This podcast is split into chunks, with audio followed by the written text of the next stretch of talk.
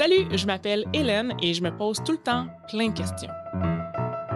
Ces temps-ci, je me pose des questions sur la gestion des déchets. C'est quoi le compost? Comment ça marche, les contenants consignés? Pourquoi il y a autant de plastique? Ben, je vais répondre à ces questions-là. Vous écoutez Hélène et les déchets.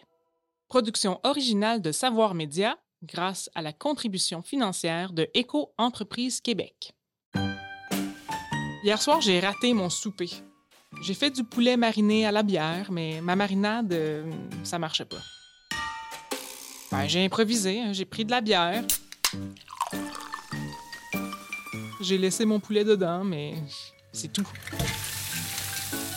Après cuisson, là, c'était vraiment pas bon. là. J'aurais dû suivre une recette et m'en tenir à du Ricardo. Parce que mon repas était pas mangeable, ben, j'ai tout mis dans le bac à compost, là. Marinade incluse. Je suis vraiment pas fier de moi. Mais au moins, c'est dans le compost, là. Ça va se décomposer et retourner à la nature.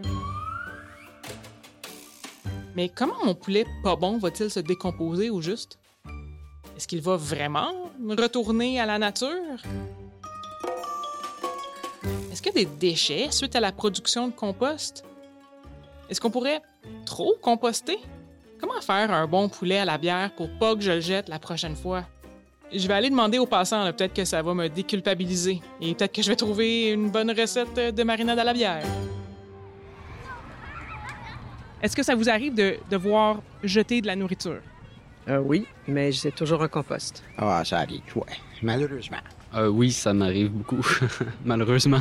Très peu, mais ça arrive. Où pensez-vous que les bacs bruns se retrouvent? Genre, j'assume que ben, ils l'utilisent pour faire euh, des engrais. Ça, je pourrais pas vous dire. Là, je suis pas allé vérifier, mais j'imagine qu'il y en a qui vont au site. Ce que je comprends, c'est qu'actuellement, à Montréal, le compost, de toute façon, il n'est pas utilisé pour des engrais parce qu'il y a trop de... de il ne répond pas aux normes de toute manière. J'étais pas mal certaine qu'Énergir était sur le coup, mais peut-être que je me trompe. C'est un peu douteux savoir où, s'en vont les choses. Oh, le Vox Pop me dit que ça reste mystérieux, le compost. Ça tombe bien, je vais en parler avec mon chimiste préféré, Marc-Olivier. Je le rappelle, Marc est professeur-chercheur au Centre de transfert technologique en écologie industrielle du Cégep de Sorel-Tracy et enseignant au Centre universitaire de formation en environnement et développement durable de l'Université de Sherbrooke. Bonjour Marc. Bonjour Hélène. Hier soir, j'ai dû malheureusement mettre du poulet au compost. J'ai complètement raté ma recette. Donc, parlons chimie. Comment mon poulet va être transformé en compost? Le compostage, c'est lorsque des micro-organismes en mode aérobie qui consomment de l'oxygène, soit des champignons, soit des moisissures, soit des- comme tels des micro-organismes, soit des larves d'insectes, attaquent la matière organique morte.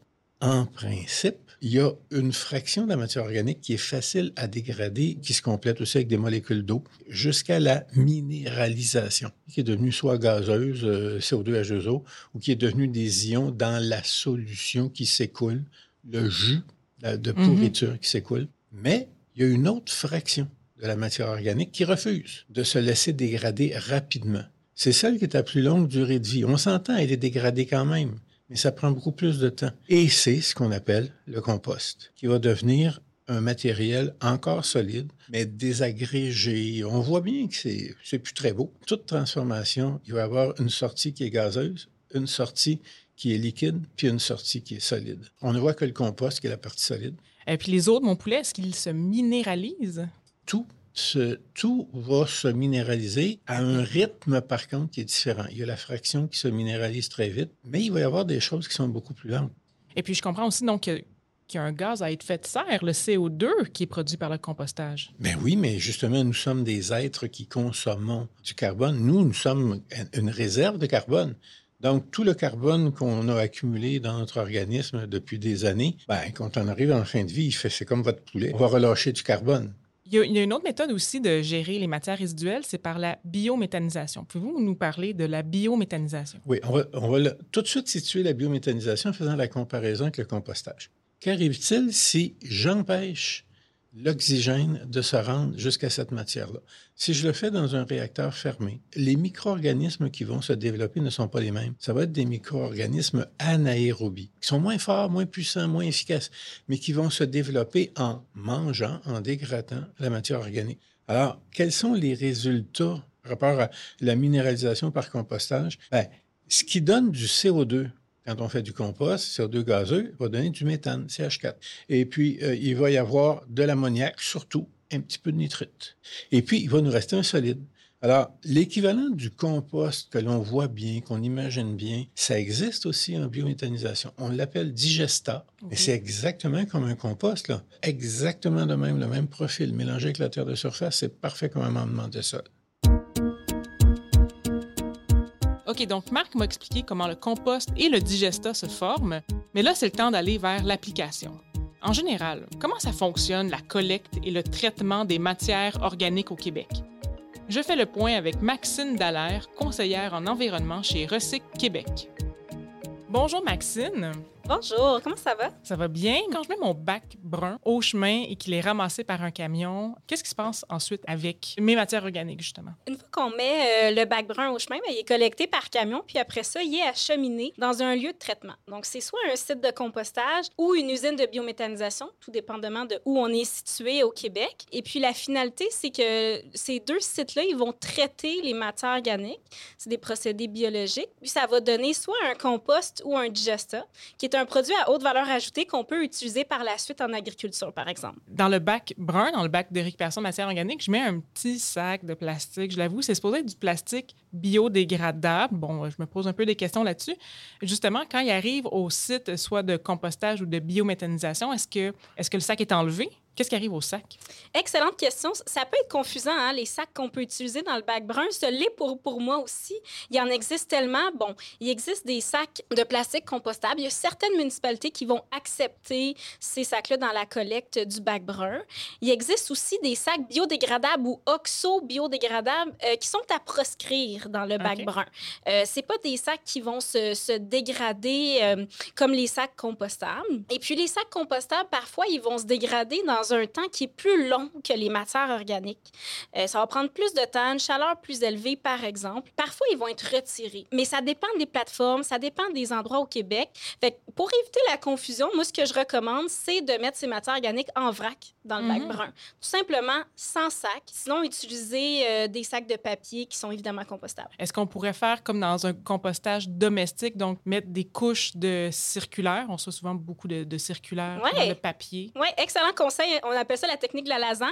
Mhm. Donc, on va venir mettre une couche de matière organique, une couche de circulaire et on alterne comme ça, comme une lasagne. Puis ça, ça vient un peu réduire, je vous dirais, les, euh, les probabilités qu'il y ait des problèmes d'odeur ou, ou de vermine. Est-ce qu'il y a beaucoup de municipalités qui participent à des programmes de collecte de matière organique au Québec? Oui, bien, il y en a de plus en plus. Vous l'avez sûrement remarqué dans les dernières années. C'est omniprésent dans l'actualité. Euh, en date d'aujourd'hui, c'est 750 municipalités qui offrent la collecte de la troisième voie. C'est énorme. On remonte dans le temps. il y a 10 ans, il y a quelques grandes villes qui commençaient à le faire. Aujourd'hui, c'est 85% de la population québécoise qui habite dans une municipalité qui offre la collecte. À terme, c'est quoi les objectifs de collecte de matière organique? Ce qu'on aimerait, c'est que d'ici 2025, 100 des municipalités soient euh, capables d'offrir la collecte de la troisième voie. Mhm. Donc, c'est notre objectif pour d'ici euh, un an et demi. On a aussi un objectif pour le secteur des industries, commerce, institutions. D'ici 2025, on aimerait que 100 des industries, commerce, institutions soient desservies par la collecte des matières organiques également. On a aussi euh, un objectif où on aimerait que d'ici 2030, 70% de la matière organique qui est générée au Québec soit recyclée, donc compostée ou valorisée. C'est un objectif qui est très ambitieux. Comment vous y prenez? Particulièrement, là, euh, effectivement, le, le grand oublié un peu de la conversation, euh, c'est les industries, les commerces, les institutions, les ICI. Oui. Comment vous y prenez pour que les ICI embarquent dans le- la récupération des matières organiques? En fait, de plusieurs façons. La, la plus importante, à mon avis, c'est euh, d'utiliser des outils d'information, de sensibilisation et d'éducation. Donc, on doit parler au secteur ici, leur dire ça s'en vient, la collecte des matières organiques, voici comment s'y prendre. Aussi, de l'implanter. Tu sais, euh, composter à la maison, c'est pas pareil en industrie. hein. C'est une autre dynamique, c'est un autre type de gestion. Donc, nous, on est là pour les informer sur les objectifs, mais sur comment le faire aussi dans le concret. Là. Mhm. Comment collecter ces matières-là dans une épicerie, par exemple, ou dans dans un restaurant. On va aussi déployer beaucoup de programmes d'aide financière. Ça va être coûteux dans certains cas de déployer la collecte pour ceux qui ont besoin de beaucoup de contenants, par exemple. Donc, nous, on est là pour les soutenir financièrement dans leur projet. Est-ce que, ultimement, vous souhaitez une augmentation des matières mises dans le bac brun ou vous souhaitez une réduction? On veut une augmentation des gens qui participent à la Ah. collecte des matières organiques, plus de citoyens qui y participent, plus d'entreprises qui y participent. Mais ultimement, la meilleure façon de gérer ces matières organiques, c'est d'en produire le moins. Mhm. C'est-à-dire de lutter contre le gaspillage alimentaire. Puis ça, c'est euh, c'est faisable pour le citoyen, mais pour les, euh, les entreprises aussi. Donc, merci beaucoup, Maxine. Ça m'a fait plaisir. Ouais, je me sens toujours pas bien d'avoir jeté du poulet, mais moi, c'est quelques grammes, hein, parce que je suis allée voir les chiffres. Selon Recyc Québec, on gaspille 1,2 million de tonnes d'aliments comestibles par année au Québec. Ça, ça inclut les entreprises quand même. Mais à la maison, on gaspille, hein, malheureusement. Toujours selon Recyc Québec, les ménages canadiens gaspillent en moyenne 140 kg de nourriture par année. Pensez-vous qu'il y a des gens qui jettent leur nourriture périmée ou leur restant de table euh, dans le bac de récupération? Oh, ma foi, je suis tellement curieuse qu'il faut que j'aille poser ma question à Philippe Quentin, le vice-président aux affaires publiques et relations gouvernementales à Éco-entreprise Québec, l'organisme responsable de la collecte sélective. Bonjour Philippe. Bonjour Hélène. On va parler de matière organique. Est-ce que les travailleurs de centre de tri doivent trier des matières organiques? Ce qui va arriver souvent, c'est que l'emballage va arriver avec des matières organiques dedans. L'idéal, ce serait que les citoyens ou les gens à la maison, quand ils vident leur frigo, séparent la matière organique de l'emballage. Dans le cas où est-ce que l'emballage arrive déjà tout plein, mais en général, euh, l'emballage va pas être trié pour euh, pouvoir être recyclé par la suite. Ce qui fait que ça va donner un peu la même chose qu'une personne qui choisit de mettre ça directement dans la poubelle chez lui sans faire le tri. C'est c'est quand même un, un problème qu'on peut avoir dans les centres de tri. Avec la réforme de la collecte sélective qui est en train d'être mise en œuvre par EEQ, qu'est-ce qui va se passer avec euh, les matières organiques qui pourraient malencontreusement se retrouver dans un centre de tri? On va pas nécessairement avoir une, une solution miracle qui va, qui va changer du jour au lendemain. Je pense que le gros du travail va être en amont au niveau de la communication avec le citoyen.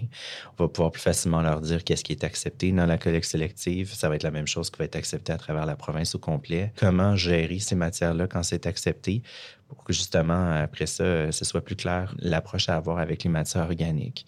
Je pense que ça va être aussi... euh, L'idée, c'est qu'à la fin, les gens comprennent avec ces communications-là que ben, il faut qu'ils s'en ramassent le moins possible dans les centres de tri. Donc, vider les pots de yogourt. La bonne nouvelle, c'est que j'ai quand même pas mis mon poulet dans mon bac de récupération. hein, C'est déjà ça. C'est le Centre de traitement des matières organiques de Montréal qui va le recevoir. Un autre centre qui reçoit beaucoup de matières organiques, c'est le centre CEMEC à Varennes, qui fait de la biométhanisation. Je vais justement aller les rencontrer pour savoir comment ça marche chez eux. Je me retrouve devant l'usine CEMEC et je m'en vais rencontrer son directeur général, Martin Goupil. Euh, D'ailleurs, il y a un camion rempli de matière organique qui vient de passer et wouhou, ça sent la matière organique. Bonjour Martin. Bonjour Hélène. On est au centre CEMEC à Varennes. Qu'est-ce que ça veut dire CEMEC? Euh, la CEMEX, c'est la Société d'économie mixte de l'Est de la Couronne Sud. Donc, dans le fond, c'est c'est quand on avait distribué les territoires au début pour faire euh, les traitements de la matière organique. Nous, on s'occupait, on devait s'occuper de la Couronne Sud de Montréal. Donc, ici, on est un centre de traitement de matière organique et euh, on dessert, dans le fond, les villes de la rive sud, donc 32 municipalités. Est-ce que vous pouvez me décrire les équipements nécessaires pour la biométhanisation? Au niveau des équipements, le, procédé euh, commence par, évidemment, la réception de la matière. Tout ce qui est dans le site au complet est euh, géré en ce qu'on appelle la pression négative pour gérer les odeurs. C'est quelque chose de très important parce que la, la matière organique, si on veut la traiter à proximité des lieux de génération, c'est-à-dire nos maisons, bien, il faut être capable de bien gérer les odeurs. Donc, ensuite, la majorité des équipements qui sont ici, c'est pour faire ce qu'on appelle le pré-traitement. Donc, c'est pour venir créer une pulpe de qualité. C'est principalement un triturateur, un séparateur et un dessableur. Donc, ce qu'on vient faire, c'est qu'on vient enlever ce qui n'est pas désirable, donc ce qui n'est pas de la matière organique dans les rejets, parce que les rejets sont de toutes sortes de nature. Euh, On peut avoir euh, des coquilles d'œufs, on peut avoir des sacs de plastique, des branches, des fruits, des légumes, des steaks, donc l'os du steak, donc il faut, le gérer. On le veut. Je, je, on va faire attention, je le veux, le steak, mais l'os, je ne vais pas le traiter, il faut que je le rejette. Une fois que la pulpe est créée, on envoie ça dans les digesteurs. Les digesteurs, c'est là qu'on vient de gérer la matière pendant environ 15 à 20 jours. Euh, c'est une grosse canne de conserve, euh, donc c'est un gros réservoir de 5300 mètres cubes. C'est très gros. Euh, on en a quatre. Une fois que la matière est digérée, elle est envoyée vers les lots de déshydratation. Donc, c'est là qu'on vient enlever l'eau qu'on avait mis initialement lors de la préparation de la pulpe, qui est environ à 7-8 de matière solide. Donc, on a des presses qui permettent de faire ça pour venir créer le digesta. On vient le remettre à un niveau de matière solide qui est comparable à de la terre, donc à 35% qui est envoyé chez les agriculteurs. Évidemment, j'ai enlevé l'eau, donc l'eau, il faut que je la traite. On a un centre de traitement des eaux, vraiment juste pour l'eau de notre site qui nous permet aussi de récupérer cette eau-là pour la renvoyer en amont dans le traitement. Donc, on n'utilise pas l'eau de la ville pour traiter la matière initialement lors du pré-traitement. Et finalement, le traitement du biogaz. Donc, le biogaz doit être épuré, on doit enlever bon, l'eau, le CO2 et euh, le sulfure d'hydrogène, ce qui sent mauvais, ce qui sent les œufs pourris. Donc, nous, on ne le brûle pas. On vient vraiment l'injecter dans le réseau de euh, gaz naturel en remplacement de gaz fossile. Donc, pour venir verdir notre consommation de gaz naturel. C'est quoi les avantages de la biométhanisation par rapport au compostage habituel? Dans le fond, c'est qu'il y a trois façons de traiter la matière organique. Donc, il y a le site d'enfouissement. Donc, on va mettre la matière, va, va se digérer tranquillement, pas vite dans le site d'enfouissement, va émettre les biogaz. Donc, vont, les, plupart des sites d'enfouissement sont capables de les capter, mais ne vont pas capter autant de, euh, des gaz à effet de serre qui sont produits par la matière. Ensuite, vous avez le compostage. Je vais traiter la matière organique, font très bien. La réaction chimique ne fait pas de biogaz, presque pas, et la terre est récupérée, mais on n'a pas l'énergie. Et vous avez la biométhanisation, où est-ce qu'on vient récupérer à la fois la terre et une énergie renouvelable. Donc, c'est sûr que c'est le meilleur des deux mondes, mais il n'y a pas de magie. Donc, euh, c'est certain qu'il y a des conditions pour ça. Un, c'est un investissement technologique qui est plus élevé que le compostage. Et deux, c'est que ça prend un certain volume, ça prend une densité de population. Donc, on ne peut pas installer un centre de traitement de biométhanisation partout au Québec. Donc, il y a des conditions pour ça. Euh, justement, vous recevez combien de tonnes de matière à chaque année? Donc, ici, euh, présentement, on reçoit environ 50 000 tonnes de matière. mais c'est certain qu'on est en phase d'agrandissement. on veut recevoir 120 000 tonnes de matière d'ici trois ans. La construction est terminée, on est en mise en service, mais aussi c'est toute euh, la planification des routes et tout ça. Donc, il y a un certain temps pour venir aller atteindre cet objectif-là. Et il y a combien de municipalités qui envoient des matières organiques ici? Euh, ici, on a, nous, on dessert 32 municipalités, dont euh, plus de 700 000 citoyens. Et tout ça, ça produit combien de tonnes de méthane et de digesta par année? On va aller dans, dans les volumes qui sont, qui sont projetés. Donc, sur 120 000 tonnes de matière qu'on va traiter, on va avoir environ 30 000 tonnes de digesta, donc environ un quart. Aujourd'hui, la, quantité de biogaz qu'on génère seulement avec 40 000 tonnes, on parle d'environ 12 millions de mètres cubes. C'est suffisant pour alimenter en électricité la, ville de Varennes. Et le digesta, euh, est-ce que vous le revendez? Est-ce que vous le redonnez? Le digesta, nous, ici, dans le projet, c'est qu'on vient le redistribuer chez les agriculteurs locaux. Donc, je vous dirais, on dessert euh, très peu même des besoins de la Montérégie, mais tous les agriculteurs ici à proximité sont très contents de pouvoir s'approprier cette matière-là. Merci, Martin Goupil. Je suis vraiment contente de connaître mieux c'est quoi la biométhanisation aujourd'hui.